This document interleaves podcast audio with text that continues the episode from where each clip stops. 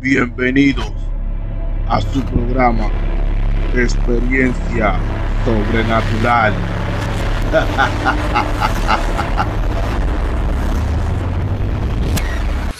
Saludos gente, bienvenidos una vez más a su programa Experiencia Sobrenatural con este servidor. Mi nombre es Rep y esta noche le vengo a redactar varias experiencias de amigos y una experiencia de mi padrastro. Antes que nada quisiera recomendarle el canal, que se suscriban, que den like, compartan y dejen su opinión en la caja de comentarios. Y la primera experiencia que le voy a redactar es de un amigo que me la hizo llegar. Él quiso que se omitiera su nombre. Y con todo el respeto, así lo, lo vamos a hacer. Y él cuenta de que en el año 2017, cuando él vivía en México, él una noche decide irse a dormir como a las 10 de la noche y cuenta de que cuando él está en su habitación se recuesta en la cama. Él dice que no estaba no estaba durmiendo despierto. Y de repente él ve, él ve hacia la ventana la cual quedaba frente a su cama como que se quedó un rato viendo hacia ahí como que algo le llamó la atención y de repente él ve esta sombra que traspasa la ventana. Este ser humanoide, se puede decir, de humo negro. Y él se empanta y ve que este ser se la posa en el pecho y empieza a, como a estrangularlo, se puede decir.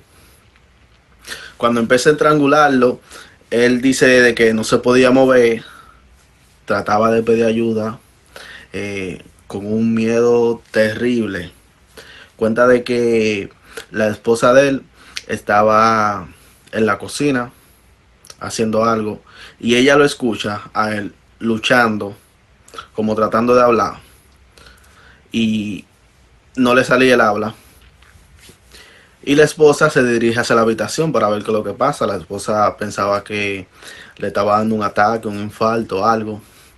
Y cuando se dirige hacia allá, ella le empieza a tocar el pecho y a llamarlo por su nombre para que reaccionara. Entonces él con los ojos abiertos duró un rato como para, para reaccionar y cuando reaccionó, él le cuenta a la esposa lo que pasó, que este ser se le puso encima. Luego de que no se le quitaba un escalofrío, con la piel erizada, erizada perdón, la piel erizada y que esa noche navegó mucho para, para dormir. Cuenta de que con la esposa se puso a leer la Biblia, tomó una pequeña santita que él tenía y que es una virgencita, así una santa virgen. Y en la mano tenía la Virgen y en, en la otra la Biblia, orando y leyendo los salmos y eso. Y cuenta de que él navegó mucho para dormir esa noche. Porque sentía el miedo y el susto, la impresión de lo que pasó. Hasta que una hora, hora y media pudo dormir. Pero cuenta también de que ese susto, ese susto le duró como por 15 días. Y en esos 15 días él se sentía como acorralado, se puede decir, acorralado, vigilado, observado. Y cada vez que llegaba la hora de dormir, no podía dormir, tenía que dormir leyendo su Biblia y orando. Cuenta de que él fue a una persona para que les cure el espanto. Y cuando fue la persona lo pudo ayudar. Hasta que luego dormía de lo más normal. Luego de ese suceso.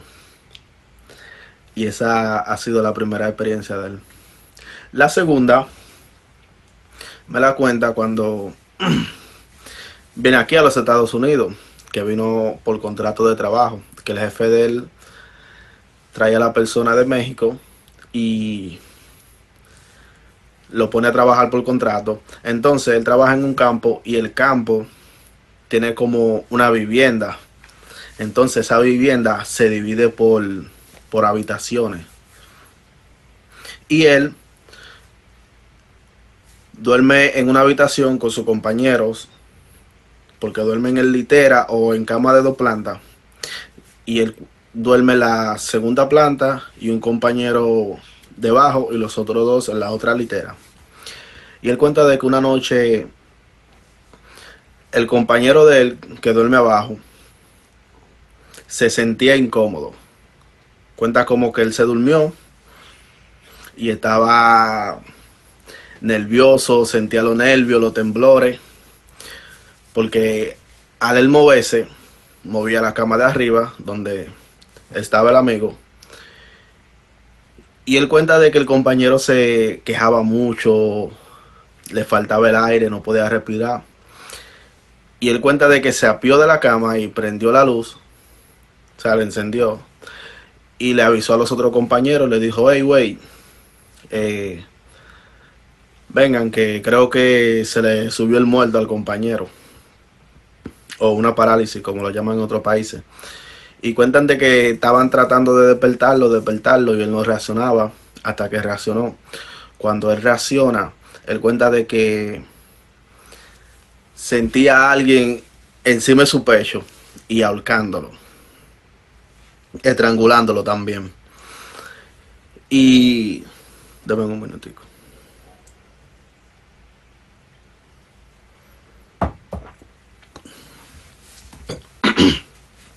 Perdón, de que lo estaba estrangulando. Y eso sentía escalofrío, se movía mucho. Y los nervios y el susto, el empanto, como cualquier otra persona. Hasta que pudieran tranquilizarlo, él tomó agua y volvió a dormir. Y el amigo, y el amigo mío cuenta de que cuando él fue a dormir a su segunda planta, él sintió como que alguien se le posó en la cama. Como que se le puso en los pies. En la parte de los pies de la, cama. Y él sintió como que esa cosa o ese ser quería como hacerle lo mismo a él que le hizo al amigo. Y él dijo que batalló esa noche también para dormir. Y de la única forma que se durmió, él tiene un escapulario él cuenta de que tomó su escapulario y rezó, rezó y rezó toda la noche hasta que pudo dormir, hasta que sintió que ese ser se fue y pudo dormir. Y esa ha sido la otra experiencia de él.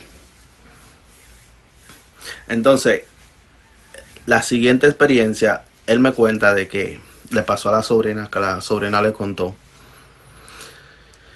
Y la sobrina trabajaba en una fábrica. Y ella cuenta de que a las 12 del mediodía, ellos salieron afuera, los compañeros de ella y ella, y donde ellos, eh, donde ellos estaban, había una calle que, dividía, que lo dividía, y en el frente, en el otro lado de la calle, hay un monte o terreno baldío o un área verde, como ustedes le llamen en su país. Y cuenta ella de que se escuchaban unos gemidos, como gemidos o gritos. Y ella y los compañeros lo que se quedan mirándose, diciendo lo que pensaron fue, o oh, a lo mejor hay una gente o dos personas teniendo relaciones, haciendo de la de ellos en ese monte, se puede decir. Pero lo raro era que eran las 12 del día y ellos se lo encontraron raro hasta que ellos se quedan ahí observando y escuchando los, gemidos hasta que pasó un señor, eh, un señor, perdón, en una moto. Cuando este señor pasa en la moto, ellos se percatan de que ese terreno viene saliendo un cel.